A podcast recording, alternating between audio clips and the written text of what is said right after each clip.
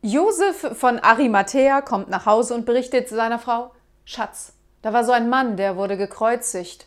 Und weil er mir so leid hat, habe ich ihm unser Grab überlassen.